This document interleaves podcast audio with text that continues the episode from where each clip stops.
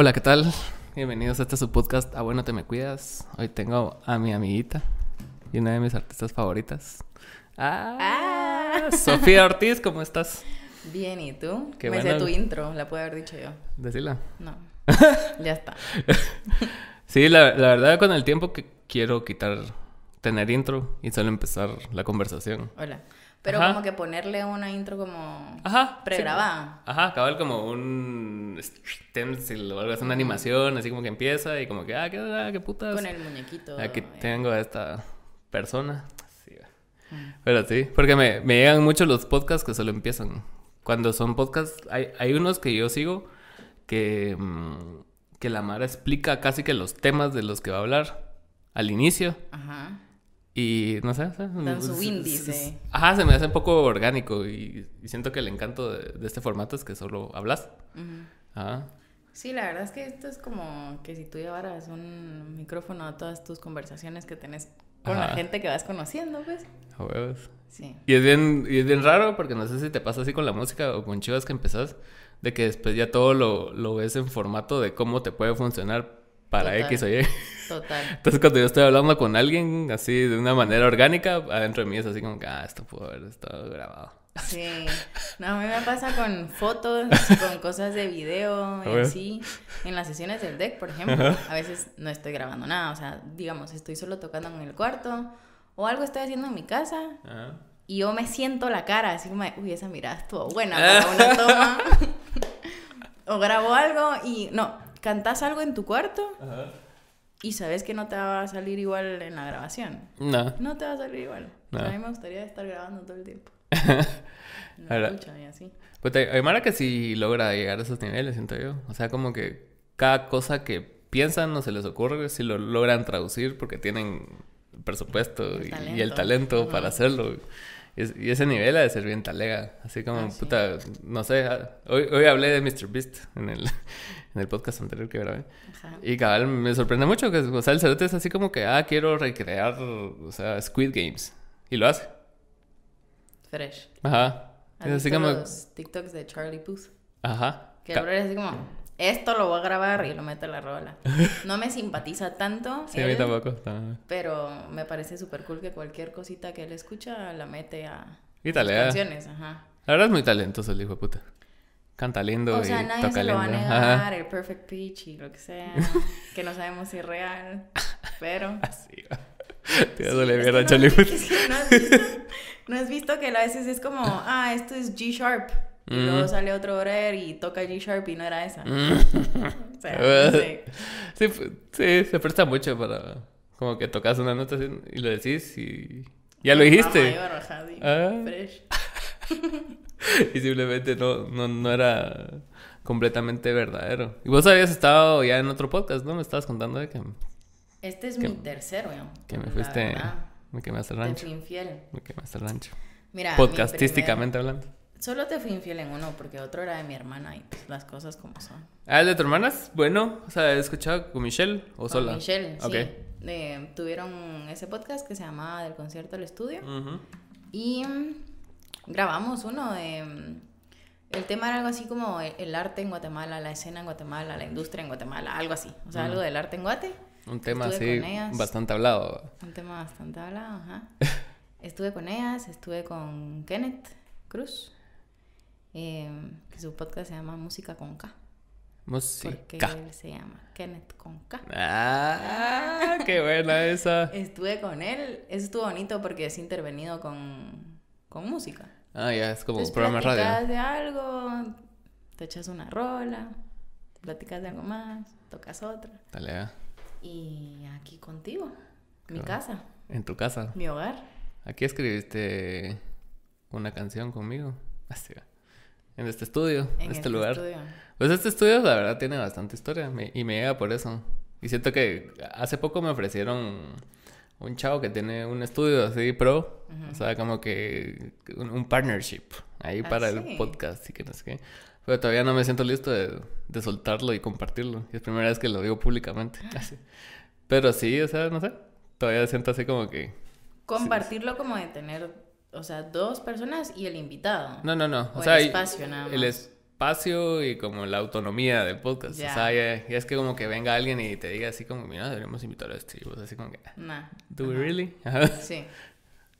Sí, porque igual, igual la Mara te opina, o sea, ponete con sus mejores intenciones, toda la Mara siempre te anda diciendo, vos deberías invitar a no sé quién, va. Y vos así como que... Yo te lo acabo de decir. Te lo acabo de decir. De hecho, ajá, y me pasa bastante seguido, así como que, mira, yo tengo, yo tengo un primo vos que ahí hace fotos también y que no sé qué. Bueno, yo no te dije deberías, yo te dije, te paso el canal, si te llega... Eso está mejor. Pues, lo dejaste a mi libre albedrío. Ajá. O sea, positioning, qué buena esa.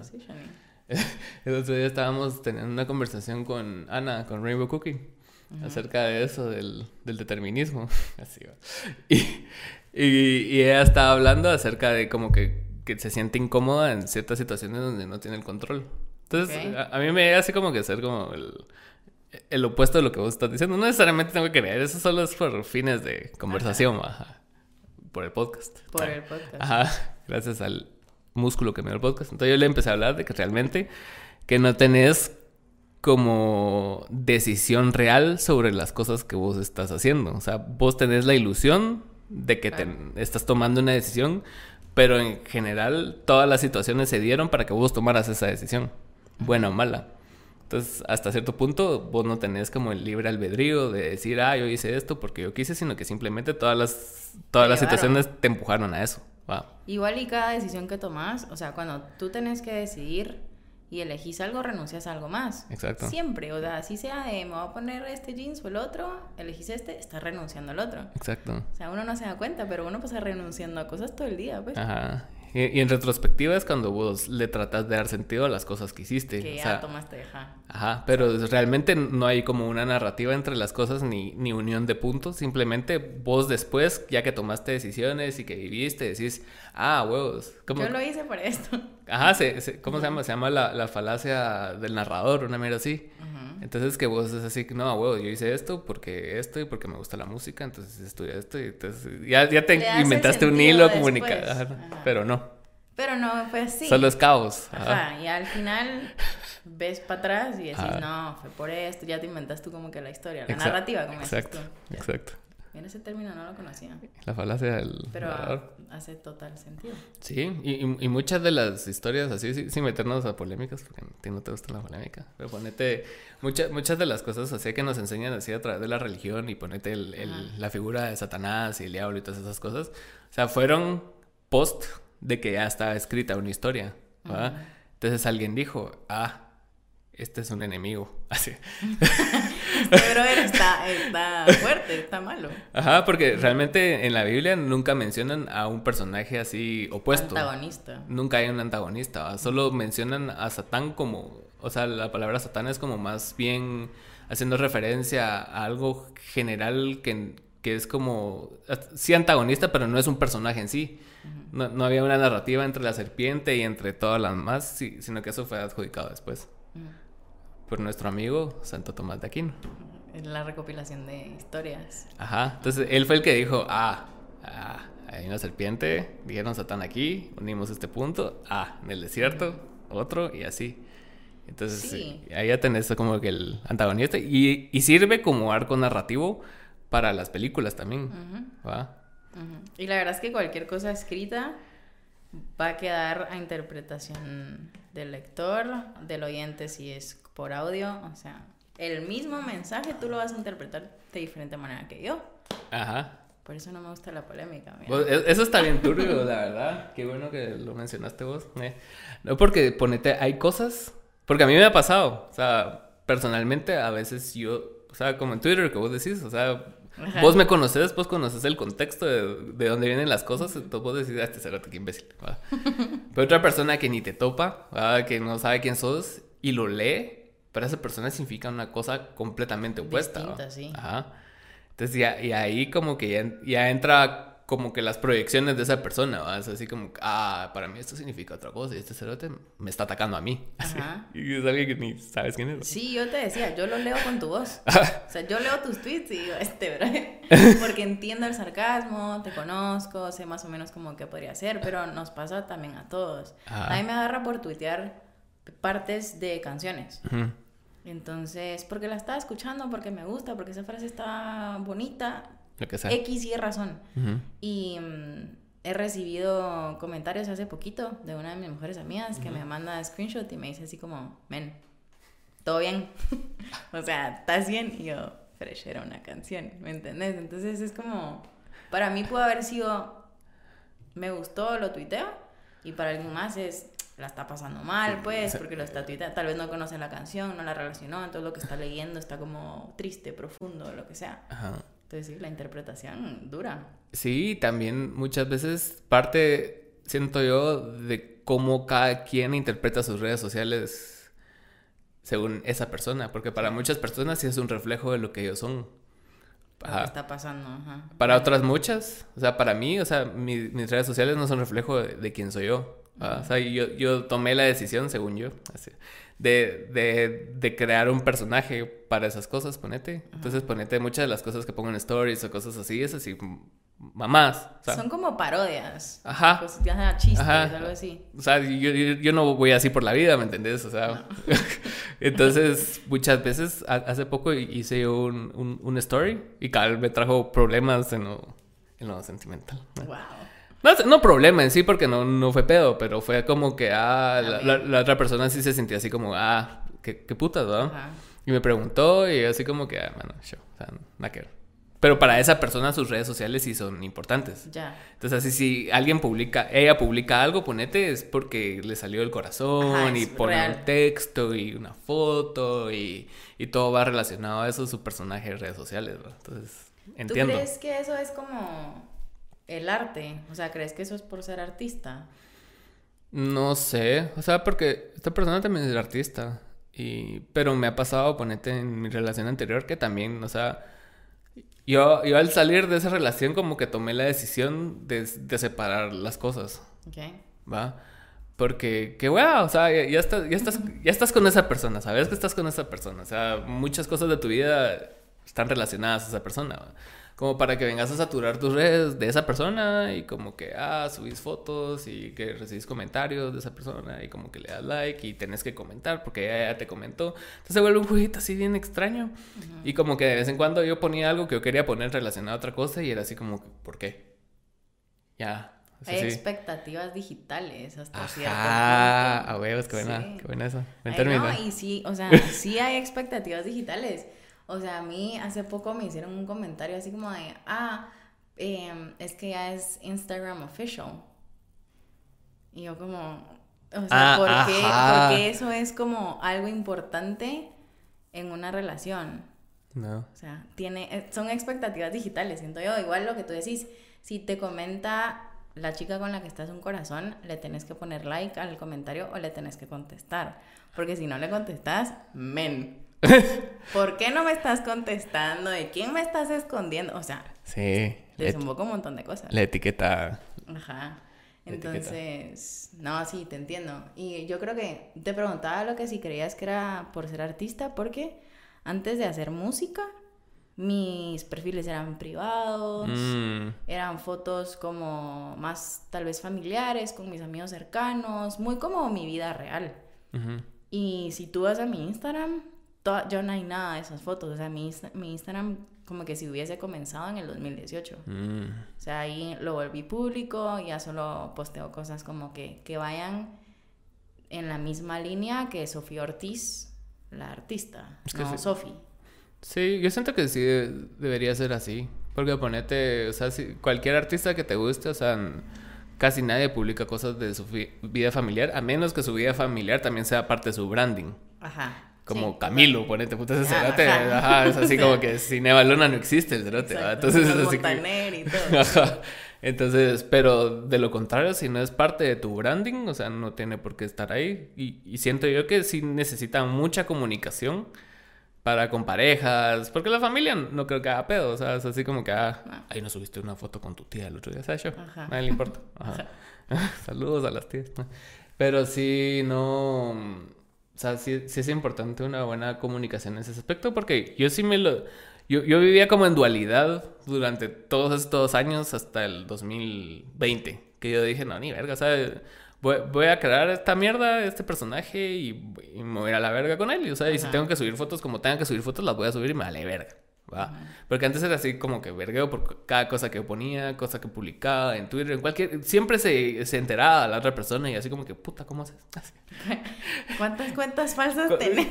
¿Qué tanto me controlas? No, no. No, pues, o sea, sí tenemos una buena relación ahora con ella. Pero sí, sí en, ese momento era así como que bastante como inseguridad de su parte y también seguramente yo causaba esas inseguridades con ciertos comportamientos. Pero a la larga era así a la verga, bastante tedioso estar dando explicaciones siempre. Entonces dije, a la verga todo y voy a hacer como tengo que hacer. Ajá, cabal. Sí. Entonces como que me dio más libertad de publicar cosas que antes no hubiera publicado, ponete, o sea, posicionarme con ciertas cosas, no sé. O sea, y siento que sí ha, ha, sido importante en el desarrollo artístico porque también tenía como muy descuidado las redes sociales y cosas así. Y a partir de eso como que fueron creciendo y fue así como, ah, sí funciona. No, y la gente que te sigue a ti por, por tu música y por tu ser artístico sabe a qué personaje estás siguiendo. Tal vez no te conocen personalmente, pero saben que si van a seguirte es ese tipo de contenido. Pues. Pero hablando de relaciones, yo siento que el manejo de redes sociales incluso podría ser tema de conversación en una relación, así como se habla de que eres hijos o no.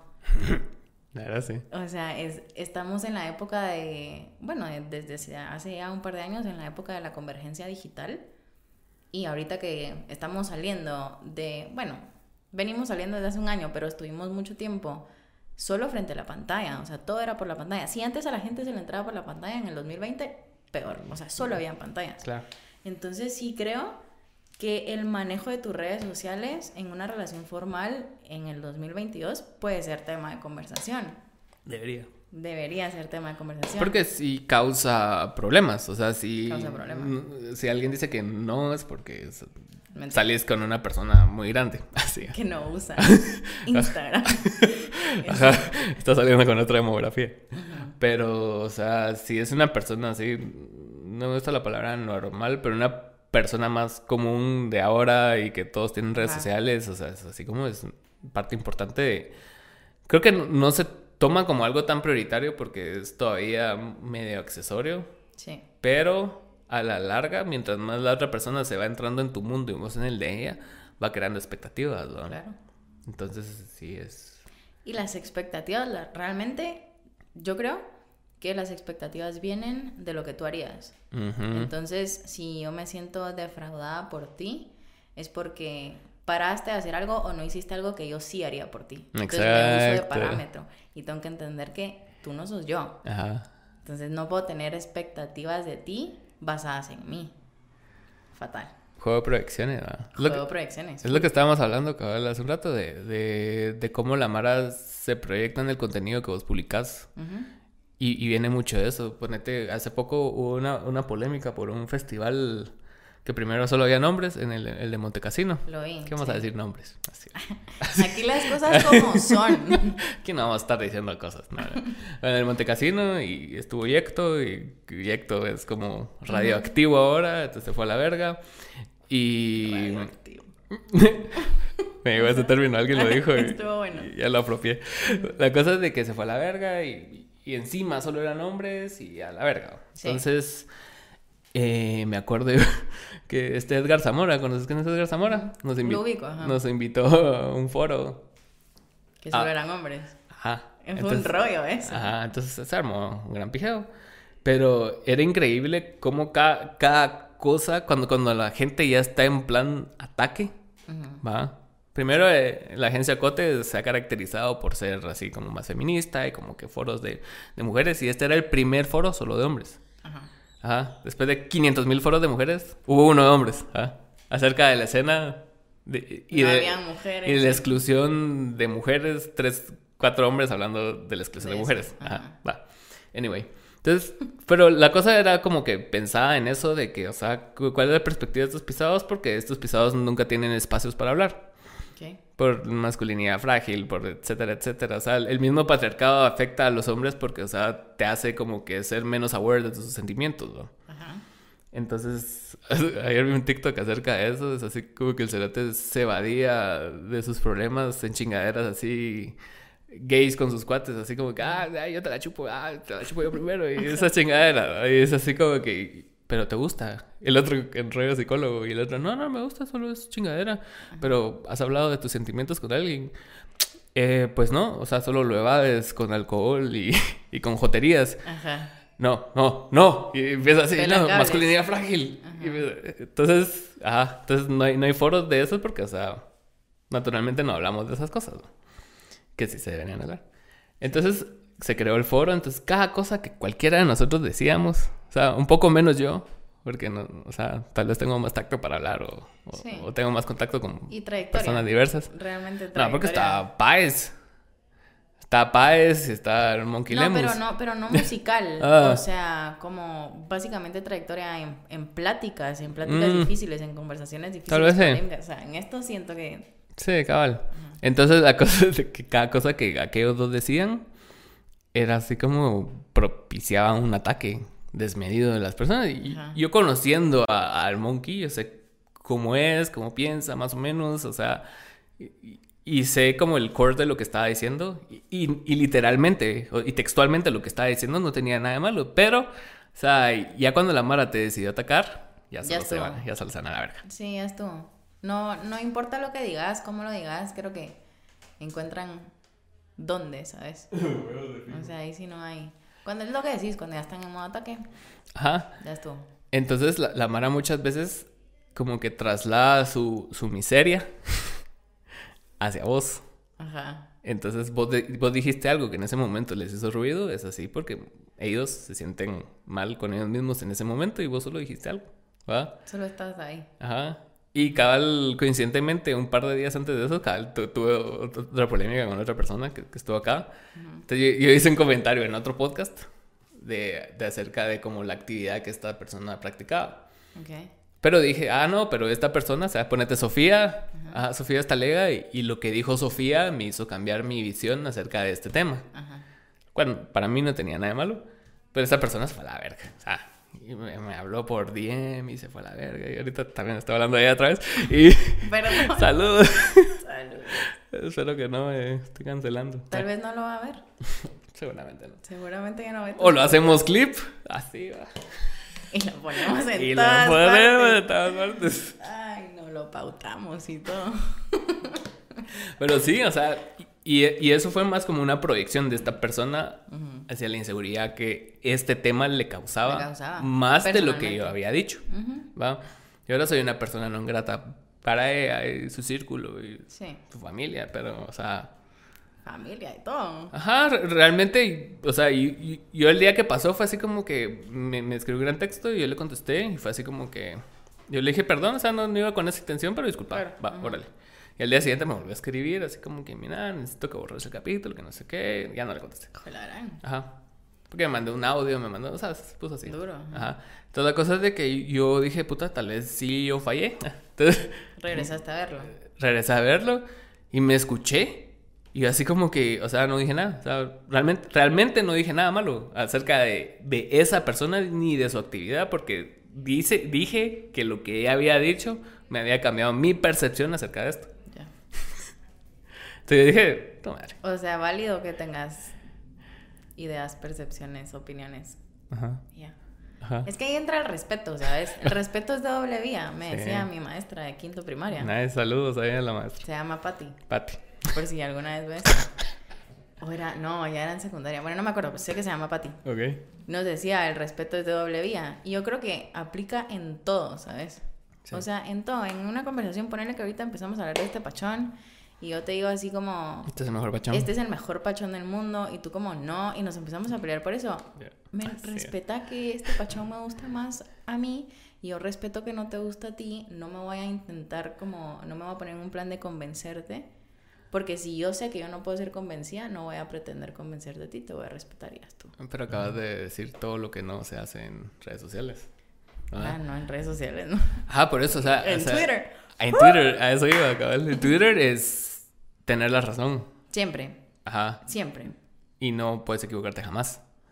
Mm, Y es así como abro hilo Abro de hilo. cómo tengo razón. y adjunto fotos al hilo. Espero que la gente me alimente. Ajá. Y los que no, los borro. los bloqueo. Y esa es una práctica bien peligrosa. Yo sigo bastante gente que no necesariamente comparto lo que dicen la mayoría del tiempo. Pero me voy a tenerlo cerca como para no perder perspectiva y no, no llenarme así como opiniones similares a la mía, porque qué hueva, pues. ¿no? Por eso yo no hablo de polémicas. Ujú. Eh, a ver, no, vamos a cambiar la palabra polémica. Por eso yo no hablo de religión, ni política. Temas ni sensibles. ideologías, temas sensibles. Em, porque si yo voy a apoyar un punto, me gusta mucho saber el contrapunto. Ujú. En su totalidad o lo más cercano que yo pueda, ¿verdad? Porque si yo quiero estar segura de esto, tengo también que conocer lo otro. Para saber que realmente no estoy de acuerdo con esto otro. Y como que confirmar esto conmigo misma, ¿verdad? Entonces hay temas en los que incluso yo no he llegado como a mi full conclusión de dónde estoy parada, qué pienso, qué no pienso. Y en los que sí, igual no los hablo, porque la gente siempre va a tener opinión y la gente me va a, va a querer venir a cambiar y yo para eso sí soy muy mala. Mm. O sea, a mí esa, ese tipo de confrontación lo único que voy a hacer es decirte, men, por dónde entraste. Y yo ya no te voy a dar cuerda. Entonces, o sea, solo lo evito, ¿sabes? Sí. Lo evito. Eh, hay cosas de mí que se saben públicamente, o sea, por ejemplo, mi fe, yo nunca niego mi fe, yo tengo una fe católica, pero no me voy a meter a hablar de religión contigo. Cabal. O sea, no personalmente contigo, o sea, Bueno, con, en general, ¿sabes? Sí. O sea, no lo voy a hacer. Ajá. Y las personas que me conocen bien, digamos, eh, saben quién soy, más importante, yo sé quién soy y ya está. Exacto. Pero las polémicas a mí, uy, ya me cancelaron una vez en Twitter, ¿Te cancelaron? hace años, ¿Qué hiciste? pero ya lo, ya lo retomé. Me fui, me fui de Twitter. ¿Pero Me qué fui- hiciste? O sea, para que te cancelaran.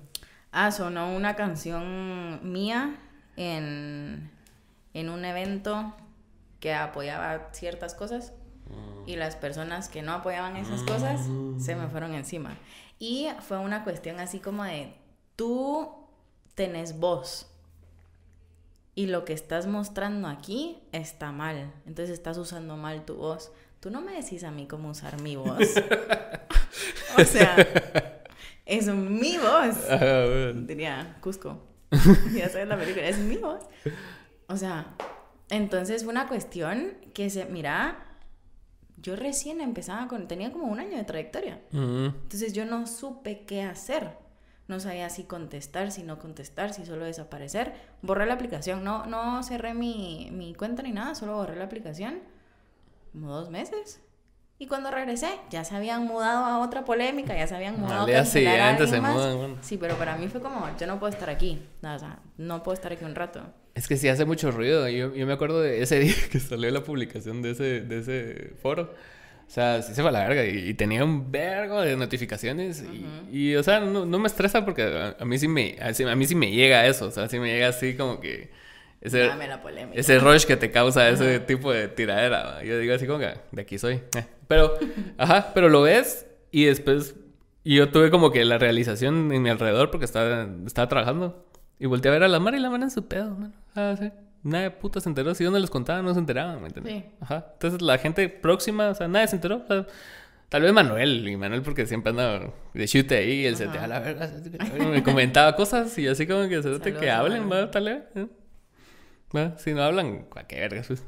Sí. Si vas a estar en mierdas y nadie va a comentarlas es porque vale, pito, pues. ¿va? No sos relevante. Ajá, entonces fue así como...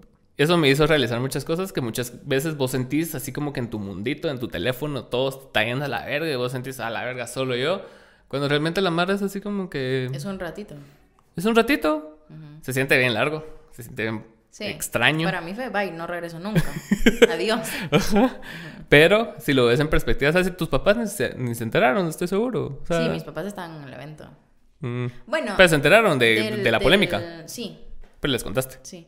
No, porque había hashtag y demás. Nice. Sí, no. Sí, te fuiste a la verga. Sí, horrible. horrible. Esto fue Qué alegre. 2019, si no estoy mal, o 2018. Pero, no, 2019. 2019. Y sí se enteraron porque ellos están en, en- en el evento. ¿Y vos sabías que iban a poner tu rol en el evento? Fue mi papá el que me preguntó, ¿puedo poner esta canción? Ajá. Yo le dije que sí. Nice. O sea, porque la canción iba acorde al evento. La canción iba acorde, o sea, ponela. También yo no, yo no pensé en el alcance que podía tener el evento. Sí, no. Y era un evento electrónico. no estábamos en pandemia, pero eh, fue una serie de entrevistas, foros y demás, como por todo un día. Y, ¿Y, sabes quién fue la persona que publicó el video? O sea, el video malintencionado. Eh, ¿El mío? Ajá. No, es que, o sea, la canción sonó y alguien puso algo. Por eso. Pero ah, el, paciente cero, no. Ah, el paciente cero. Ni idea, o sea, ni idea. Pero sí, también, yo no estaba así como tan chiquita como de edad, pero estaba como cachorra en el en este ámbito, pues. O sea, en el saber cómo controlar a las masas. no se puede controlar. No, pues. O sea, pero lidiar con ellos, ¿sabes? Porque yo pude haber apagado las notificaciones y el día siguiente me meto a Twitter y nadie me está diciendo nada. Pero para mí fue así como, se acabó mi carrera. o sea, nunca voy a poder hacer música, nunca. Sí, lo, lo, malo, lo malo de esas cosas es que se queda como el estigma. O sea, a pesar de que vos. O sea. Mm, me refiero así como a otro tipo de polémicas. Ponete, vos hiciste algo hace cinco años. O sea, como con Yecto, ponete. Yecto hace mucho tiempo hizo esa cosa y estuvo mal.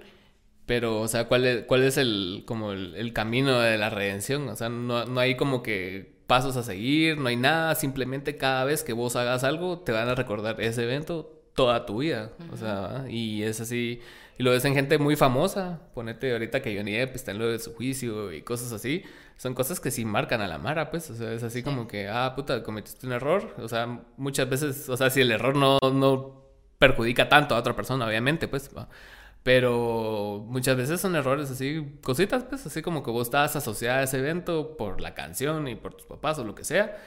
Pero esa mierda no te define. Tal vez en ese momento sí te definía, pero en ese cuatro años después es así como que, ah, Ya no hago ni esa música, pues. No, y regresemos a lo de la interpretación también. Ah, está bien. O sea, yo pude haber escrito de peras y tú lo interpretaste como manzanas. Pero eso está en ti. Sí. O sea, si tú me preguntas a mí, de cualquier canción, uy, yo te cuento la historia atrás de la canción. A mí incluso me gusta, porque mm, así pueden tener también mi interpretación y dónde nació. Y ya quédatela tú, escúchala como tú querrás, escucharla, o sea, sentíla como tú querrás, como, como te nazca, pues. Claro. Pero, pero, y, y ponerle de ese tipo de canciones tengo una. Porque mis canciones son de lo que me pasa. Y, son un reflejo de es, ajá, tu entonces entorno, pues la verdad es que yo, yo escribo mucho de sentimientos románticos. Entonces, y esta no es de un sentimiento romántico, esta ni siquiera es historia mía. Esta canción es la historia de una amiga que me la cuenta. ¿No te acuerdas en tu grabación? Seguramente. ¿Contaste una historia o algo así? Va. Es una amiga, me la cuenta, la escribo, sale. Y ya está. Entonces, y la que se llevaron de corbata fue a mí.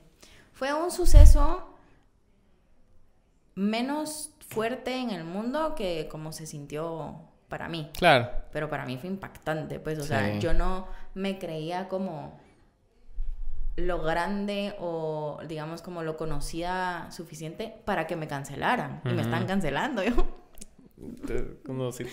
no quiero. Entonces, sí. Qué duro. y le pasa a cualquier persona, la verdad. Y algo que habías mencionado antes que me gustó, o sea, fue o sea, de, cómo vos lidias con los diferentes puntos de vista y que estabas diciendo de que, ah, si yo no conozco mucho de esto, o sea, que esté a favor o en contra de la cosa que están hablando, o sea, yo me voy a poner a investigar acerca de eso. Mm. Pero muchas veces, o sea, ponete, sos, sos católica, sos cristiana, mm. y no quiere decir que estás 100% de acuerdo con todo lo que dice el cristianismo católico, pues, ¿verdad? No quiere decir que lo odies porque estás en contra de una cosa o, algo de las 100... Ponete, dicen 100 cosas y vos no estás de acuerdo con dos. No quiere decir que lo odies, simplemente no estás de acuerdo con esas dos cosas. Y eso es lo que pasa con, con todos estos movimientos tan agresivos. Es así como que vos decís así como que ah, están hablando de, de, las mujeres trans, están hablando del feminismo, pero a mí no me parece tal cosa. Automáticamente las odias. Hay mucha generalización. muchas cosas. Vos puedes decir, ah, 99 cosas están súper talea, pero esta no tanto, no me llega porque no me llega porque no me tiene que llegar todo. Y es como, bro, solo por esa una no puedes estar ah, aquí. Estás hablando de tu privilegio porque sos machito blanco. y blanco y patriarcal y está toda la estructura patriarcal encima tuya y, y, misoginia y empiezan a hablar. Y solo te empiezan a dedicar términos. Y fue algo que me pareció bastante peligroso de lo que esta, de esta persona habló después de lo que yo puse porque hizo un live, va. Entonces en el live Ojalá no mire este video, de verdad. Ojalá que sí. Y, dejó un montón de palabras, o sea, solo empezó a agregar palabras, mano. O sea, es así como que... De tu boca, digamos, de lo que tú dijiste. No, no, no, no. O sea, e, ella empezó a hablar de términos como los que acabo de decir ahorita. O sea, empezás a hablar de misoginia, empezás a hablar de patriarcal, empezás a hablar de esas cosas. Y e, esos ya llevan una connotación bien fuerte. De, hecho, hice un podcast como reacción a lo que ella hizo con otro cuate que es psicólogo que se llama Luis Pedro Vélez. Y, y él y adentro de la, del psicoanálisis lacaniano está como la estructura de las palabras y los significantes. Y en el psicoanálisis es como bastante importante las palabras que decís y cómo las decís. Y la carga que esas palabras traen detrás de lo que estás diciendo. Entonces, cuando vos decís algo de voz negativo, o sea, es una carga bastante fuerte lo que estás diciendo contra tuya. Entonces, lo, lo cual permea en tu personalidad y tu relación con las demás personas. Si vos todo el tiempo te andas diciendo, ah, soy una mierda, ah, estoy bien loca y cosas así.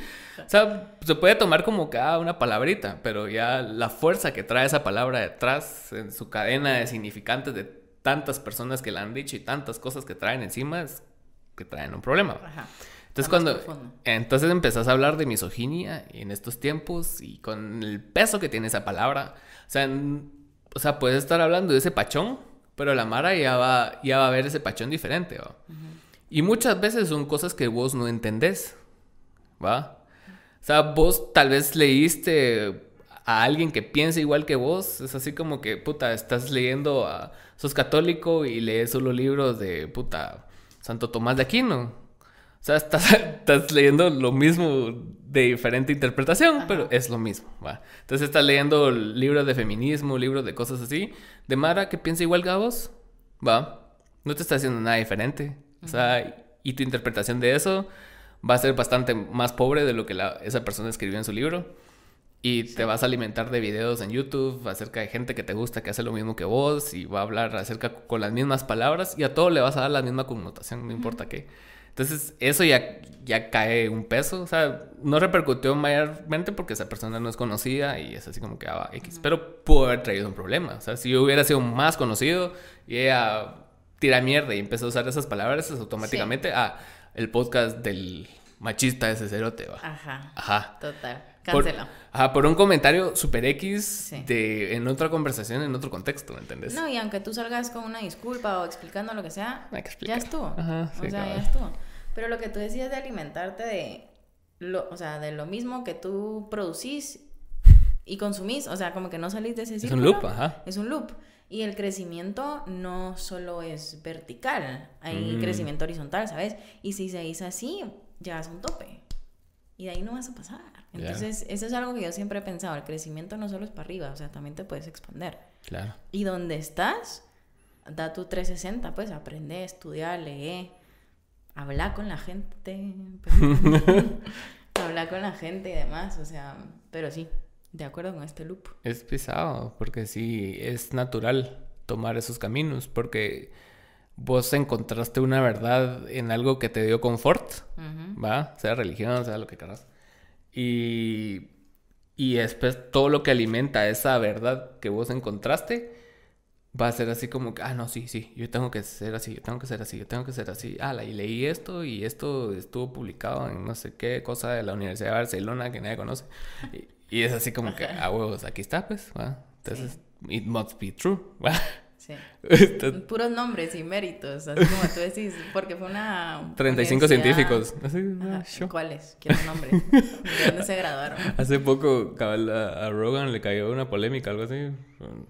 Un estudio de no sé qué vergas de como 200 dijeron que 200 científicos firmaron en contra de él. Empezaron a leer los nombres y eran puta, enfermeras y mar así, así normal, y que estaban firmando cosas que no sabían que estaban firmando, ¿me entiendes? y, pero los medios fue así como que, ah, no, 200 científicos de no sé dónde puta, de Harvard. Que estudiaron y que no y tal vez vivían cerca de Harvard y fueron a Harvard, ¿entendés? Entonces, muchas veces también tener cuidado con ese tipo de información. Sí, es que no creas todo lo que estás leyendo, pues, y tus fuentes y demás. Ni a vos mismo te tenés que creer. El internet para eso. el internet puede ser una herramienta muy buena y una herramienta muy mala. Ahorita con la pandemia se dio, pues, o sea, toda la mar así como que sí, que no, que a la verga, que la mascarilla sí, que el vax y que el anti-vax. ajá. Que tenés que tomar cloro, que tenés que tomar ivermectina. O sea, no sabíamos nada, pero le creíamos a todos. Ajá. Y a mucha mara sí le funcionó. O sea, cloro no era. Era hidrocloróxido. No sé qué era, pero era una cosita de cloro y no sé qué. Ajá. No, y ponerle, cuando salió esto de la ivermectina también fue un rollo, porque hay gente que, ah, no, sí, fijo, como preventivo, pero entonces esta es una medicina que se le da a los caballos, porque lo estamos tomando nosotros, pero luego como si te da COVID, sí te la recetan, pero solo cuando estás enfermo, o sea, y no saben a quién creerle. Y ahí y te mandaban videos y audios de mil médicos y ni los médicos estaban de acuerdo. Entonces, Hace poco, ¿sabes quién es Bill Maher? No.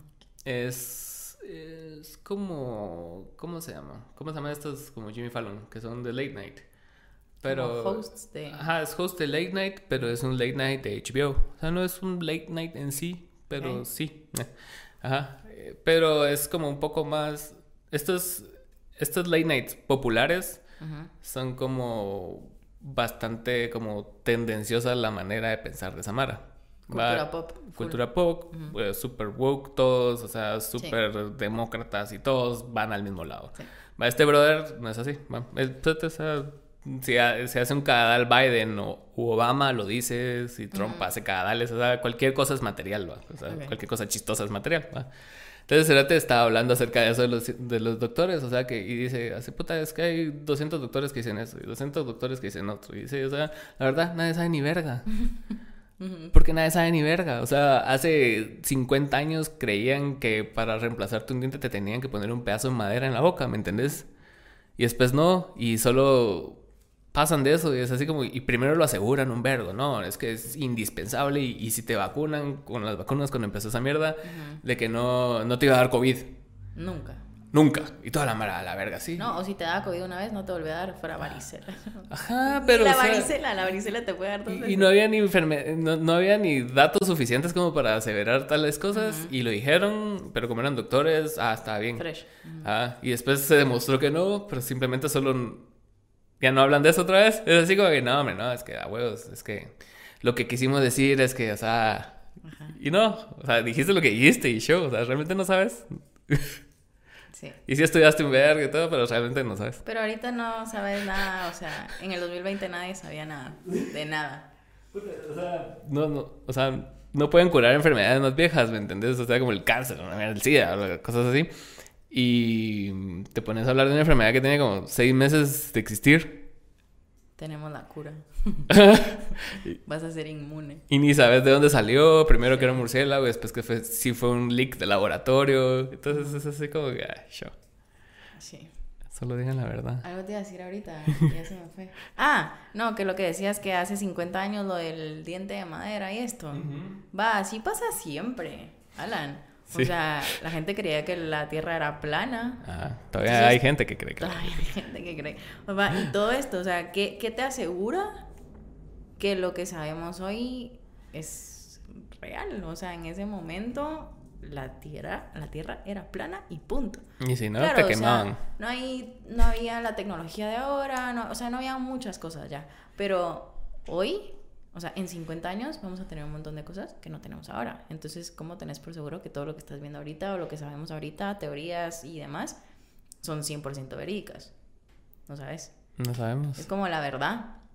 O sea, la verdad es cambiante y no para de ser verdad. Es lo primero que te enseñan en periodismo.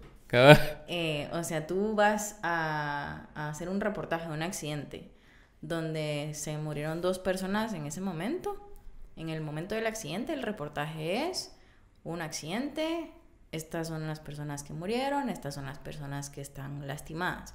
En dos horas se murieron dos más y tres ya salieron del hospital, no tenían nada. Entonces tus números cambiaron, pero no para ser verdad. Y eso es algo así. O sea, la verdad es cambiante, pues, y la gente evoluciona y las cosas cambian. Sí, sí. Y es, y es parte de como entender cómo las cosas sí pueden cambiar y estar abiertos a ese cambio, porque muchas veces el, hecho de que algo cambie y vos tengas que adoptar esa nueva verdad como algo nuevo, resignifica muchas cosas que vos hacías antes. Sí.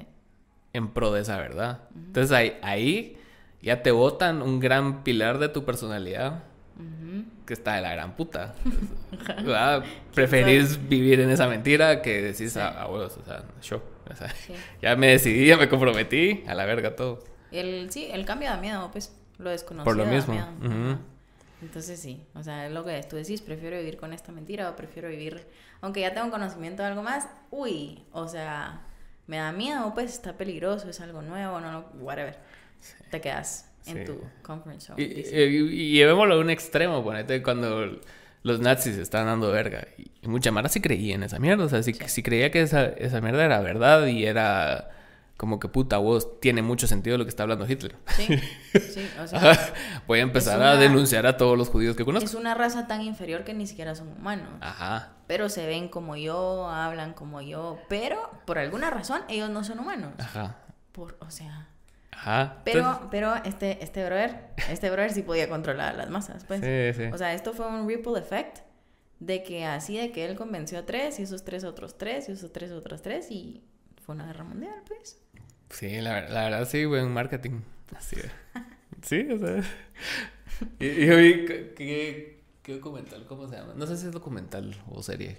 Es documental. Es de Netflix, de. Mm, puta, no me acuerdo cómo se llama. No sé qué, How to Start a, War o algo así se llama, no sé. Lo estoy diciendo re mal todo.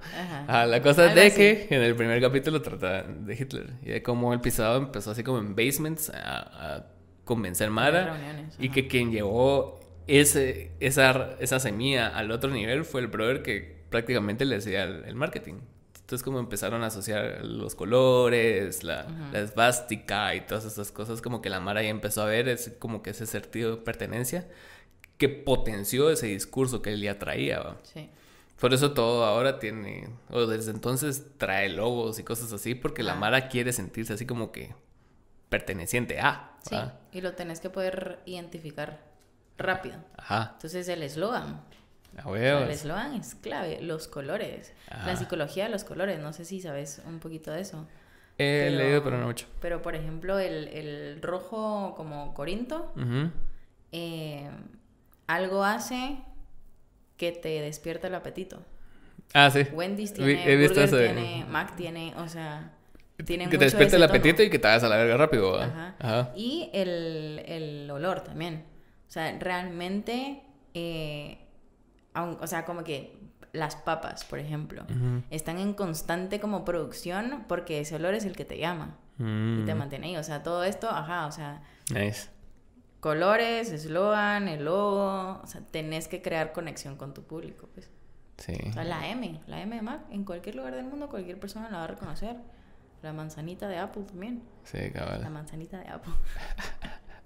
La Apple de Apple. La manzanita de la manzanita. Pero, Sí, eso es cierto. Hoy, le estábamos hablando de eso con mi mamá, que fuimos a, a desayunar ahí a, a, un lugar. Y en, el, en el elevador, a que hablar más mierda, que no sé qué. Entonces le empecé a contar de que los lugares, o sea, hacen sus propios olores. ¿Va? O sea, claro, tiene un olor, Tigo tiene un olor. O sea, todos los establecimientos así, cuando entras, sentís así como, ah, la verdad. y, y, puede ser una mierda, pero es olor. Entonces, mientras más sentidos estén asociados a la marca, más identificación va a haber. Mm. Por eso las relaciones son así, o sea, es así como son muchos sentimientos y muchos sentidos involucrados, porque vas a comer juntos, ven películas juntos, le enseñas rolas, o sea... Entonces es un gran engagement que creas en el cerebro de esa persona que, o sea, por eso cuesta salirse muchas veces de las Creas relaciones. un mundito, pues, y un mundito donde está su propio lenguaje, claro. Eh, su bandera, su nacionalidad, o sea, todo muy metafórico. Exacto. Pero con cositas tan simples, con, vaya, viste que cuando uno está en una relación habla como güiro, como bebé, tonto, ¿me entiendes? O sea, ya sabes qué tipo de habladito te estoy hablando. Y hay como ciertas frases que se vuelven como les pertenece, pues. Entonces, no sé, así como en, en, en libros que tienen frases, así como en se me, se me ocurrió ahorita The Fault in Our Stars por alguna razón. Pero él le dice, maybe okay will be our always. Entonces ese mm. ok se volvió parte de ellos, ¿verdad? O sea, eso ya se convierte, o sea, es lo que te digo, es parte de su mundo. Entonces, como tú decís, eso es lo que cuesta salirse de ahí. ¿Por qué? Porque entonces es un mundo creado para dos donde te quedaste solo luego. y no, o sea, no querés estar en ese mundo, pero no puedes salir de ese mundo. Uf, ¿qué te digo yo? Sí, es pisado, la verdad. Y, y sí, o sea, es como que, creas gran parte de tu identidad de ese momento con esa persona, con base a todas las cosas que construyeron juntos, que a la larga no se tienen que materializar para que existan, ¿va? sino que es algo, como vos decís, metafórico, algo que no existe, algo así como que entre dos personas eh, que con conexión y con, palabras y con todo eso, el poder de las palabras. El poder de las palabras. No, y de las cosas que son tan comunes y que cualquier persona las puede tener. Eh, a mí me pasa con el café frío, por ejemplo. A mí el café frío me sabe a una persona, me recuerda a una persona. Y yo me puedo comprar un café frío cualquier día, tú te puedes comprar un café frío cualquier día y a ti no te va a causar ningún recuerdo de esta persona, pero para mí sabe a esta persona. O sea, y pasan los años y no, no, no se quita, ¿sabes? o sea, sí, no se quita. Entonces sí, hay cuando, va, incluso las relaciones personales que uno tiene funcionan como línea del tiempo en tu vida. Sí. Si yo te quiero contar algo que pasó hace un par de años, pienso, ah, estaba con aquella persona, entonces fijo fue 2019, por ejemplo. O sea, son tu línea del tiempo, pues. Saludos. Saludos, mucho gusto. No, pero sí. Saludos. Sí, a mí me pasa mucho con, con personas o con sucesos así, no sé, musicales, eventos deportivos y cosas así. Es así como, ah, fue 2014, a huevos, ese año sacó tal disco, tal. Persona, ajá. Ajá, entonces vos decís, a huevos. el 2014 fue un gran año para, para mí. La verdad. Fue, fue, bien dual, la verdad. Hablando de, de, cosas. De, cosas así, de todo. Porque pasaron un vergo de cosas malas ese año y un vergo de cosas nuevas empezaron. Pero todavía no se materializaban completamente. Entonces, como que en ese año fue así como, ah, la verga, otra vez me pasó esta mierda. O sea, se murió tal, y después me pasó tal cosa, se murió otra persona, me pasó otra cosa. Entonces fue así como que un par de accidentes ahí, hospitalizaciones, se murieron mis dos abuelos ese año. Ajá, pero empezó cameo. Ok. Ok. escribí 50s. Entonces fueron, cosas así como que bastante malas y otras no tan malas, pero en ese año era, todo estaba súper en pañales, Entonces era así como que... ¿Tú escribías antes de Cameo? Sí. Yo siempre he escrito rolas desde que soy niño. Fíjate. No sé por qué, pero siempre, ponete, la primera vez que aprendí a tocar acordes, o sea, sabía tres acordes. Ajá, sol. La remi. Ajá, la remi. Y escribí mi primera rola. O sea, fue así como que, ah, cool. Voy a escribir una rola. Ajá. Porque a mi mamá me llegaba un vergo comprar los CDs, leer las letras y muchas veces yo trataba de traducir esas letras. ¿Sabes? Ajá. Entonces, cabal, comprar el disco de Limp Bizkit. y, ahí traduciendo las rolas, así. Bien textual, así, bien estúpido. pero era así como que un ejercicio que eventualmente... Te funciona. Me funcionó, supongo. Pero sí, o sea, sí, la primera rola la, escribí como a los 12 años. Y me acuerdo porque ese año eh, me llevaron al psicólogo por primera vez. Entonces, porque me estaba yendo mal en el colegio, los papás se preocupan, entonces te mandan a todo. Al psicólogo. Ajá, te mandan al psicólogo, así, qué pedos. Es tonto mi hijo. Así, pobrecito. es que me llevaron ahí y parte de las cosas que analizaron de mí fueron las canciones que yo escribía. las letras. Ajá. Ok. Cosas así. Sí, es turbio. No, o sea, era bien X, o sea, ni me acuerdo cuáles eran mis influencias, pero hablaba muchas cosas así como de, no sé, como de superhéroes y mamás, así, X, ajá. Entonces era así como la falta de papá en su vida, lo tienes así. La madre. Bro, una rola. Dibújeme un árbol. A ver, escribo aquí. Ah, no, la ala, así. Sí, sí, no. tiene muchas cosas en el pasado. Entonces, sí. Baja autoestima. Entonces, cabal, eso fue, pero eh, mi, mi, historia con la música fue bastante como... No fue tan constante en el inicio, porque no... No asociaba yo la música, o sea, el aprender música con hacer música. No sé si tiene sentido. Ajá, no, sí. Ajá, entonces cuando me enseñaron los acordes, las notas y todas esas mierdas, me los enseñaban con unas rolas bien X, así tradicionales de acá, pero tradicionales así de marimba. Así. Okay. Ah, el ferrocarril de no sé qué era. Los actos. Ajá. Y, o no sé qué chingado de Chichicastenango y cosas así. Y, o sea, yo no veía eso y escuchaba por otro lado así Shakira, Luis Miguel y cosas así. No, hacía la comparación mi cerebro de que no tiene sentido una cosa con otra, entonces fue así, ah, vale, verga. Fíjate, mi breve historia. Tu breve historia de cómo empezó la música. De, los inicios. Sí. ¿Vos siempre has escrito? ¿Cómo a esa? ¿También? También, como 12, 13. Cuando me dieron mi primera guitarra antes, creo que no escribía o no que yo recuerde. Mm. Y también, sí, recuerdo mi primera canción que hablaba de un capullo. Como el capullo se, se convierte en mariposa. Nice. Eso fue, es mi primer recuerdo que tengo de... Soy mariposa, ya me transformo, es el Rosalío. de patrona. Eh, pero sí, y ahí, ahí como que on and off, ponele. Como a lo largo de mi adolescencia y adultez joven. Sí, pues. Y luego ya, o sea, ya. ¿Cuándo fue la primera rola que vos dijiste? Esta está buena. Estoy talega. Fíjate que mm, creo que una que se llama Love Me Too, que mm. fue como mi tercer sencillo, si no estoy mal. Esa la escribí, creo que en quinto bachillerato.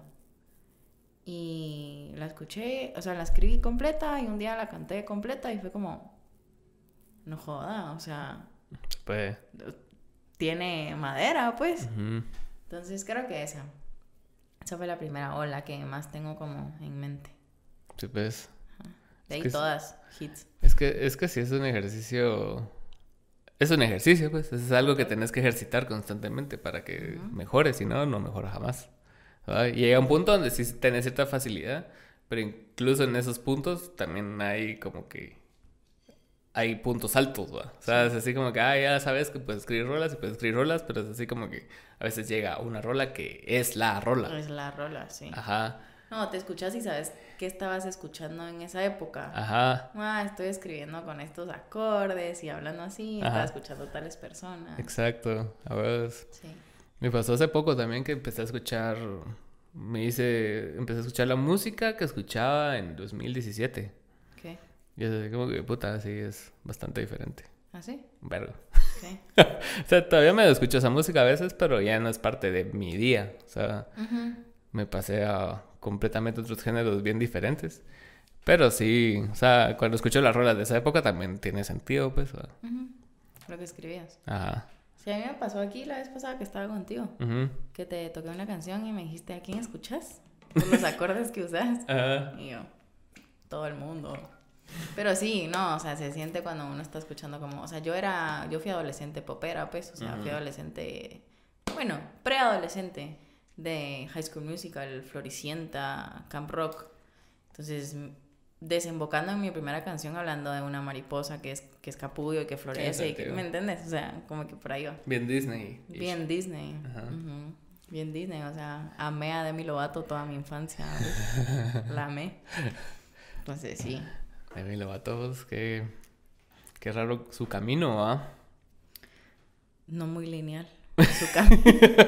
sí, es así, bastante, bastante así como por todos sí, lados. por todos lados. Pero yo, yo siento que es parte importante de, la manera en que yo escribo es gracias a la música pop que escuché durante toda mi vida. Porque, o sea, ponete, mi hermana me lleva bastantes años, me lleva 15 años. Entonces, ella fue adolescente veinteañera en los noventas, yo era niño. Entonces ella escuchaba todo lo que escuchaba en esa época, pues, o sea, Ilegales, eh, Proyecto 1, Shakira, Ricky Martin, Luis Miguel, ¿va? Entonces era así como que bastante importante como que absorber eso de chiquito. Y después yo como conocí bandas y cosas así, más así, más de mi rollo. Y fue así como que, como que traer el, el pop a algo, algo más de banda tal vez, de de otro género. Y después seguí escuchando pop toda mi vida, pues. Sí, a mí no se me quita el ahora. pop. Ah, huevos. Sí está no, no, y no entiendo el, el, odio hacia el pop. Es que no sé, o sea, es depende de dónde lo veas. Hace poco también yo tenía la conversación con una persona acerca de eso, de, de que muchas veces juzgamos las cosas conforme a nuestro entorno, ¿no? Entonces, por ejemplo, en este caso el pop o o aquí, las campañas de publicidad. O sea, la Mara le tira un vergo de hate a Pepsi pero es específico grupo de Mara. O sea, porque el, si Pepsi hace una campaña de ese tipo es porque a la gran mayoría de personas les gusta ese tipo de campañas. Les gusta ver sus volcanes, les gusta ver sus tomas de linguat y cosas así, que venga Luisito Comunica, Camila Orantes y así. Eso le llega a la Mara y eso funciona. Entonces, que en, que en tu círculo más próximo eso no le gusta a la Mara y le tiren hate, porque siempre le van a tirar hate pero ves en la gran mayoría de personas que tal vez no tengan acceso a internet, eso es lo que les gusta. Sí. ¿Va? y, y, así funciona y así va a funcionar siempre. Entonces el pop va a funcionar toda la vida. porque Bad Bunny tiene más seguidores que haters. Sí. Y el, o sea, y el pop, o sea, el pop viene de la palabra popular. Exacto. Entonces, por ejemplo, yo he escuchado comentarios de gente nacida en los 60s, 70s que no, que el pop ya no es como antes. Yo sí, porque ya no es la música popular. O sea, el pop ochentero no va a ser el mismo que el pop de los 2010. Y está porque no es la música popular de ahora, pues. O sea, ahora el pop ochentero se ve como pop synth. así, se, así, se, dice ahora, porque ya no es un pop pop. Y el reggaetón está pasando a ser pop. Por el simple hecho que es la música más popular ahorita. Pues no le quita el hecho de que tenga raíces de reggaetón pero si tú te metes a una, a una playlist de pop de cualquier plataforma digital y pones pop, te va a salir J Balvin, te va a salir Daddy Yankee, te va a salir Bad Bunny, porque es la música popular, pues ya está. Exacto. Sí. Y se romantiza mucho lo anterior. Ah, aunque en su momento no haya sido aceptado del todo. Ponete en 10 años la Mara va a decir, ah, no, es que antes Bad Bunny era bueno. Así va. Entonces así como que puta y no te llegaba. Así. Entonces, y siempre funciona así en retrospectiva todo. Qué pura verga, la verdad. Sí. sí, porque seguramente a, la Mara de los ochentas, ponete, le tiran mierda a Ken, a, a Monthly Crew, a Metallica, no sé qué putas. O sea, ajá. Vaya, ahora con TikTok, que un montón de canciones súper viejas se vuelven virales hoy, que en su época no fueron virales, no fueron tan conocidas, no entraron a ningún chart de Billboard, de nada, pues. Pero ahora un brother hace un video, se vuelve un cuestión viral, un trend o lo que sea. Y esta canción tiene un boom 20 años después. Sí, talea. Y, y también habla mucho de la calidad de la rola. O sea, que es para siempre, pues. O sea, es, para siempre. Es el problema también de hacer música muy muy de ahora y, no tanto que perdure, ¿me entendés? O sea, como usar referencias muy de la época es como que se va a volver obsoleto bastante rápido. como la madre que hablaba, me mandaste un día, me mandaste un Instagram, me Ajá, eso te decir, a mí no me gusta eso, cuando hablan así como de... A mí me llega en ciertos géneros, pero sí, si, entendés que va a morirse. O sea, Ajá. En 10 años nadie va a saber que es en Instagram. mucho en trap. En trap lo mete mucho y para mí that's okay. Pero no me gusta ajá, mucho como como meter cosas de, ajá, como tú decís, de ahora en canciones que tú sentís que pueden ser trascendentales. Entonces, y, y, me pasa conmigo, y cuando medio quiero meter algo así, es como, no, la única canción que tengo que dice algo así, eh, dice tú y yo durmiendo en altavoz. Mm. Esa es la única. Y me lo permití porque estaba contando una historia y pues, tenía que meterlo. Dale. Pero, ajá. Pero sí. ¿Y, y vos en cuanto a, a, historias y narrativa en las rolas, ¿siempre, ¿siempre contas historias? ¿O hay veces que no quieres contar historias y solo te vas en prosa? En prosa. Em, depende. Por ejemplo, eh, ahorita mi, mi siguiente álbum, siguiente, mi primer álbum que voy a sacar, em, el álbum completo es conceptual. Entonces, en orden está contando la historia. Mm son las primeras eh, seis canciones. Hay un interludio, donde en el interludio está la ruptura. Y las siguientes canciones. O sea, ese sí es totalmente conceptual, es la misma persona de principio a fin. Y hay otras donde estoy contando un relato de un día o tal vez lo que pasó en un mes. Mm. Eh, y hay cosas que son muy, muy reales, hay cosas que tal vez están un poquito exageradas o le metes un par de como que elementos, pero todo viene de algo real. Em, sí me ha pasado que no todo es sobre mí. Tengo esta en la que hablamos de la polémica y un par em, que no son como full mi experiencia. Ok. Sino que como que me alimento de cositas que miro y así. Qué cool. Pero generalmente o usualmente sí es una historia. Sí, muchas veces hay que como desprenderse uno mismo para poder escribir, ¿va? O sea, y, y me parece bastante retador ponerte en cosas, o sea, en cosas así como que mamonas, abstractas y profundas, a, a mí se me facilita bastante escribir, ¿va? Como que, ah, estoy hablando de cierta cosa abstracta, algún sentimiento o lo que sea, y como que llevarla a un lugar triste y cosas así, pero ponerte a hablar de como, como banalidades. Ese tipo, sí, ese tipo de escritura sí me cuesta un cacho. O sea, como hablar de culos y cosas así, ¿va? ¿me entendés? O sea, si, si, tu novio no te mama el culo. Ajá. Y, y, para mí sí es... Vale, o sea, si me llega a escucharlo y si es así como que en el contexto de la rola, si funciona, pues, si es así como que es un statement así súper fuerte que se fue a la verga, pues. Sí. ¿Va? Y...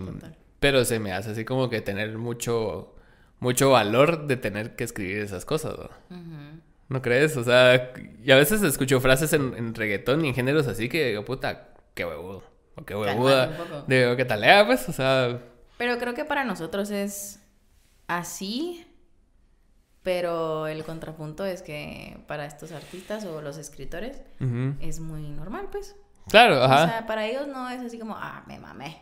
No, es como, aquí voy a poner. Funciona. Ajá. Entonces sí.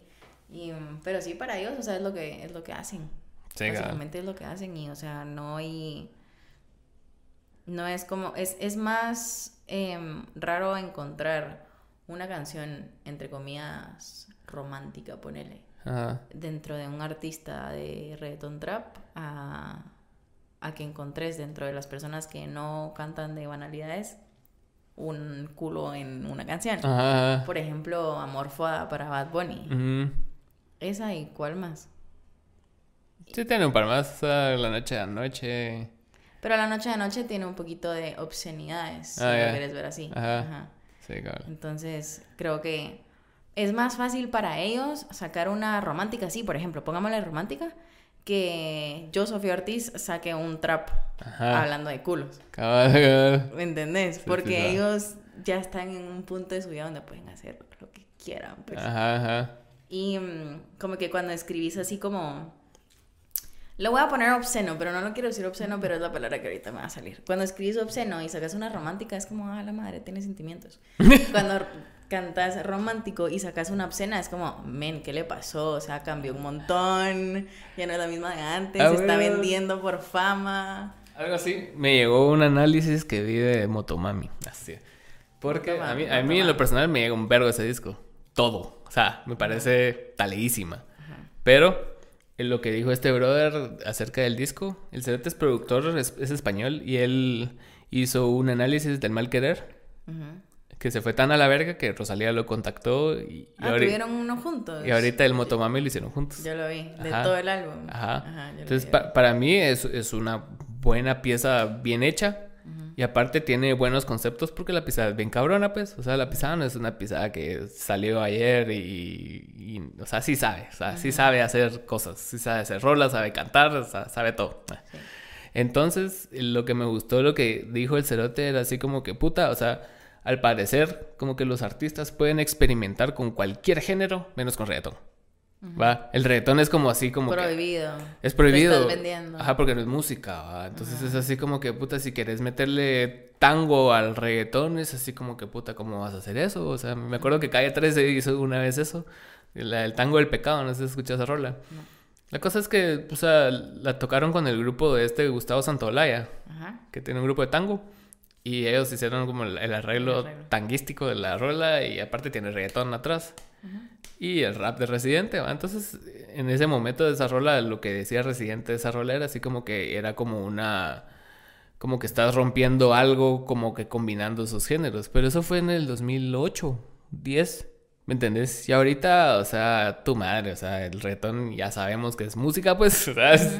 ya tiene suficiente trayectoria como para tratarlo como que nació ayer, ¿va? Y, me, y me pareció bastante interesante lo que dijo este brother porque, o sea, tienes razón, o sea y cada. igual los artistas, cada disco nuevo es como que antes era mejor. Antes era mejor. Y a Rosalía le pasaba, o sea. A Shakira. Y, ajá. Y cabal, a, ella Eva también, porque ponete en Rosalía. Y sacaron los comentarios de los primeros discos de Rosalía. igual le tiran mierda. Sí, O sea, es eh, que siempre, siempre, o sea, vas a E- tener... Esa haters mierda no es de cantadora, No es como flamenco, eso. es flamenco. No es flamenco, esa mierda no es flamenco. Y después sacó el mal querer. Ah, no, esa mierda es otra cosa. Era mejor antes. Y ahora saca Motomami. Ah, no, era mejor en el mal querer. Y así, tu madre. O sea, si vas a estar complaciendo a Mara, mejor no te dediques a esta mierda, pues. va. Sí, pero es la misma historia con Shakira. Ajá. O sea, ella, mira, ella cambió de género y le funcionó. Esa madre es de respetarlo, pues. Sí. O sea, de verdad es de respetarlo. Sí. Que te cambiaste de género, la verdad es que bastante drástico el, el cambio. Y le funcionó igual. O sea, sigue siendo de los artistas más grandes del. O sea, te iba a decir América Latina, pero del Del mundo, mundo, realmente, ajá, sí. pues. O sea, de es que sí, se van a la verga. Y, y siento yo que sí es. O sea, es válido experimentar con cualquier género como vos puta se te dé la gana. O sea, va. Como decís así como que "Ah, no, es que de romántico a reggaetón. O sea, vos tenés una mm, medio popetón, ¿no? Dembow. Ajá. Ajá. Y Me o sea, vendía la fama. Ajá, y es así como que y es de tus canciones que más plays tiene y, y cumple un propósito, pues. ¿va? O sea, ponete Tangana empezó también siendo más trap, más reggaetonazo. Y ahorita se fue a la verga con el madrileño, pues, que hizo lo que quiso. ¿va? Hizo lo que quiso. Entonces, en, en ese trip siento yo que, o sea, más ahora, ponete antes, yo hace cinco años te hubiera dicho que qué mierda, ¿va? o sea, Ajá. Ajá, y que no, y que no la banda, y que no sé qué. Ahora escucho ciertas canciones de banda que me llegan. Me, me gusta, me gusta la banda fusionada con rap, ponete, Ajá. o con reggaetón. Y es algo que me manda a la verga, así como que versos bien puestos de banda, es así como que a la verga, así que tal, eh. ajá. Yatra tiene una nueva que es reggaetón con flamenco. Bueno, no, es como vallenato y flamenco y reggaetón. Ajá. Está buena, Ajá. está buena. Es con Rosario, está muy buena. Eh, pero sí, mira, o sea, con esta gente que cambia, que experimenta, que se cambia de género musical y demás, la verdad es que si no te gusta el nuevo género, quédate escuchando los discos viejos y busca quién te gusta de ahora y ya está. O sea, tu comentario en una foto, en un tweet, en lo que sé qué, no va a llegar a Shakira y va a decir, ah, la bro. Sí, Voy no. a regresar, pues, mal. o sea, te estoy perdiendo a ti. Pies no, descalzos. Le pelas, men, le pelas. Ya peleando. Sí, pero hace poco también yo, yo- yo me eché un comentario o algo así acerca de Drexler. Porque a, mí, a mí me da Drexler, pero me caga el- la mamadería que trae detrás de él. Ah, es que el oído de la tran un montón. A la verga, show. O sea, puta, antes habían un verga así y van a ver más después, ¿me entiendes? Sí. Sí está lega y canta lindo y escribe talega, pero tu madre esa show. Sí, pero es que él, él es encantador, ¿sabes? Ajá, él ajá. tiene mucho carisma. Ajá, pero lo toman como la bandera anti-reggaetón. Y él se está haciendo colaboraciones con Z Tangana. No, y sabes que creo que fueron en unos Latin Grammys o en unos Grammys, Ajá. tal vez, la verdad es que te miento, no me lo sé de verdad. Pero él da un discurso porque él le gana, creo que canción del año o algo así, A Balvin. contra algún reggaetonero. Y él defiende el reggaetón en su discurso recibiendo el Grammy. Y dice así como, miren, realmente el beat del reggaetón es originario de, de tribus en África. Este, él da una explicación mejor de la que yo te voy a dar ahorita, pero entonces esto evoluciona a hacer esto y lo otro, que no sé qué, y se desemboca en lo que ahora tenemos, eh, el reggaetón. Entonces... Hijos de puta. Ajá, sí. Sí. Básicamente. Hijos de la gran puta. Entonces, sí, o sea, yo sí, yo sí creo que mm, yo respeto mucho a Drexler, me gusta muchísimo Está. Drexler, eh, mucho, o sea, mucho, mucho, mucho. Pero sí, yo creo que la gente está muy trabada y muy tragada también en, en él. Y es así como, no, es que es el estudiante de Sabina, que no sé qué. Y Es Sabina. un dios el brother, o sea. Qué guay, Sabina también. Perdón. Ya estuvo, ya estuvo. Perdón, pero no. Va, eso sí, eso sí. O sí. sea, hubo una época que a mí se me llegaba Sabina y, o sea, ponete, a mí me han llegado muchas bandas, A mí Sabina que no. pero una que otra rola, Ay, me interesaba más rola. él y lo que escribía, no en música, porque me acuerdo que yo compré un libro una vez de él y que era súper talea, o sea, de él hablando de meterse coca todo el libro. Entonces, y tomar. así.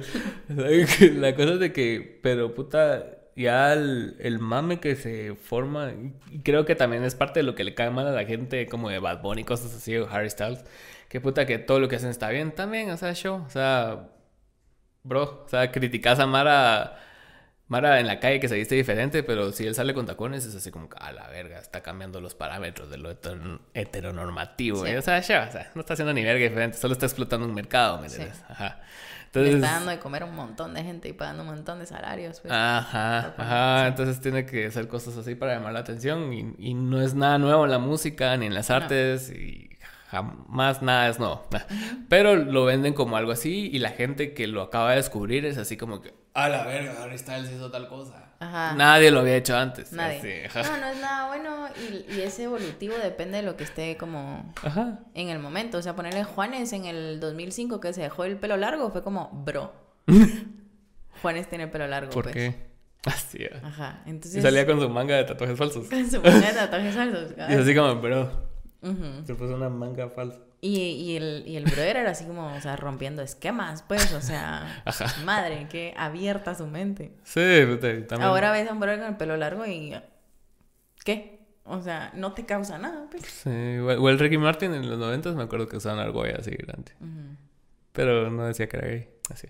No, eso está como el 2000 y pico. Ajá, Ya que tenía dinero y todo, así. No, sí, soy gay. Afrontémoslo. Ya lo sabíamos. Todo el mundo lo sabe. O sea, es como, ¿cómo se llama este brother de Wake Me Up Before You Ah, Go? George Michael. ¿Cómo la gente no se dio cuenta? Sí. No me joda, o sea, yo no estaba ni viva. Pero ¿cómo lo ves y decís, fijo, es hetero? No. No. O sea, no. Sí, Ricky sí. Martin igual. Sí, la verdad, sí. Pero re- regresando al tema, sí, es así como que el, el mame detrás de los artistas es lo que me molesta. O sea, a mí no me molesta. A mí antes me llegaba más Pink Floyd de lo que me gusta ahora. Pero el mame que se arma alrededor de la banda es así como, ay, mano, o sea, también, o sea, sí, talega, o sea, todos son talegas, la verdad, sí. Muy buenos para la época, lo que sea, pero show, o sea, no tienen tiempo de escuchar una canción de 8 minutos, ¿me entiendes? Sí. Y se pone buena hasta el minuto 7. Entonces, ah, El mejor solo de la historia y es una canción de 8 minutos y el solo es como en 30 segundos. Sí, mira, me van a odiar a mí por criticar a Pink Floyd. Yo musicalmente lo respeto, pero Sí, sí. no haces canciones de 8 minutos, o sea, ya no, o sea, ya no, ya pasó. O sea, tal vez hubo una época que sí, y tal vez todavía hay ciertos géneros que lo hacen y, puta, kudos, ¿va? o sea, era show, o sea, no. Sí. ¿No has visto unos TikToks que sale así un batero así? ¿Cómo tocar un beat en 6 octavos? You don't. You just don't. you playing for four, motherfucker. Lo facilito, bro. y, y la vara se va en esos trips así. Una vez tiré un comentario así adentro del personaje en, en Instagram eh, acerca de, de cómo no importaban los bateros. Podemos sin ellos, no se preocupen. Bienvenidos de nuevo otra vez. Estamos aquí de vuelta. Hubo un problema técnico. Pero todo bien. Todo bien. ¿Todo bien en casa? sí. La cara. Unos pedidos. Es que, que- pero qué tal era eso de cómo las cosas van como cambiando y, y evolucionando y muchas veces no necesariamente evolucionan, pero cambian y como que viene algo mejor siempre en cuanto a la música, pues, así. Porque me acuerdo que el- a inicios de, de esta década como que estaba bien fuerte la, la música electrónica y toda la mala le tiraba Ah, la sí. música electrónica que era una mierda, que no sé qué, Hardware que no sé cuenta, ajá. Y después siempre va evolucionando y va permeando otros géneros y como que va creciendo y ya se va volviendo natural, ¿va? Incluso el, género- el reggaetón mismo se benefició del boom de la música electrónica para, para irse a la verga, pues. Porque escuché las primeras... A mí no me gusta mucho el reggaetón viejo, personalmente. Perdón. Perdón por ese statement. Perdónenme. No, pero yo te entiendo a mí. No soy muy fan porque suena así bien arcaico y bien chafa. A mí me gustan como algunas, Mm.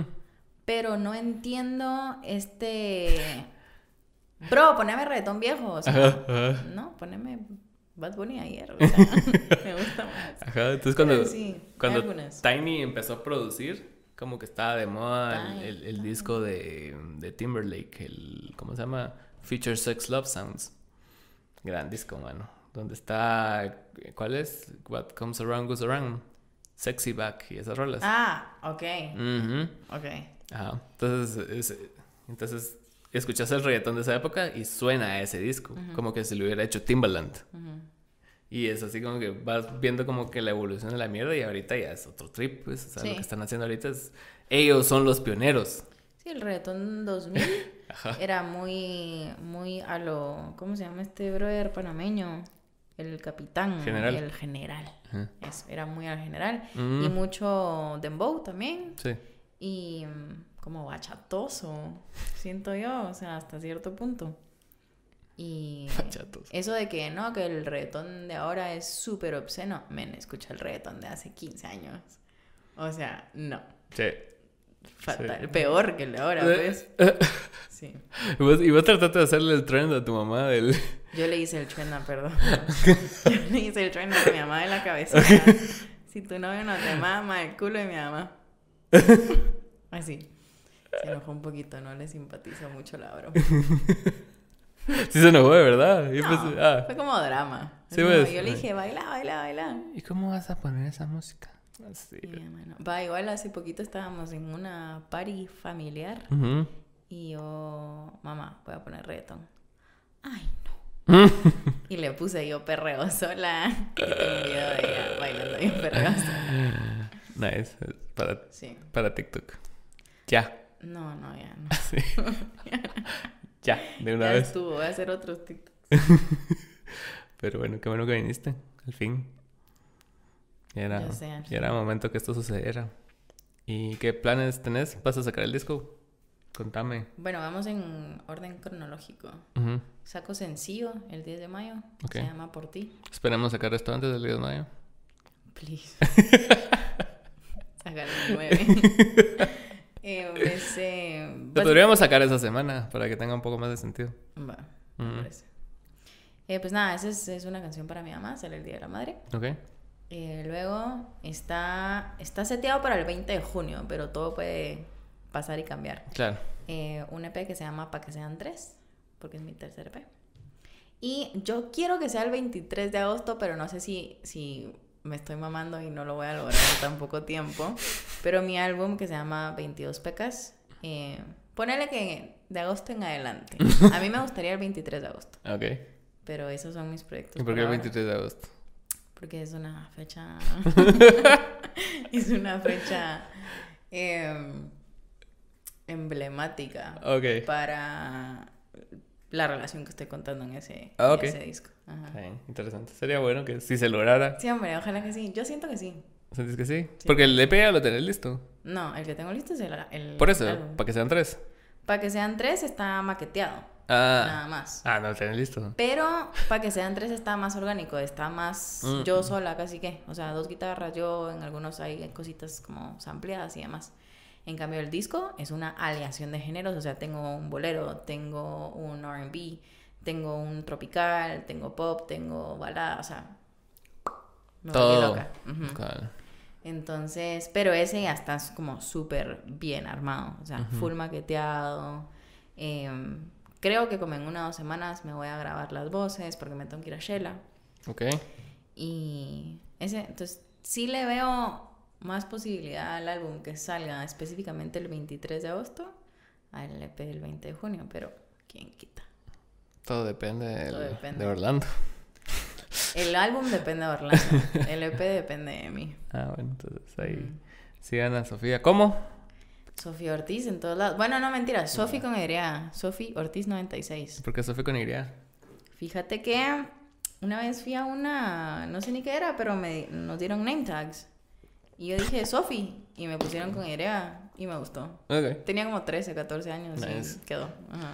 Sie- Siempre uno a esa edad cree que cosas Es así cool. son cool. ¿verdad? Sí, como cambiarle una Y, una I. Y es así como, ah, sí, yo soy ah, bueno. súper cool porque es Sofi con Y. Cabal. Nice. Pero no lo cambio, pues. O sea, tengo 25 años y no lo voy a cambiar nunca.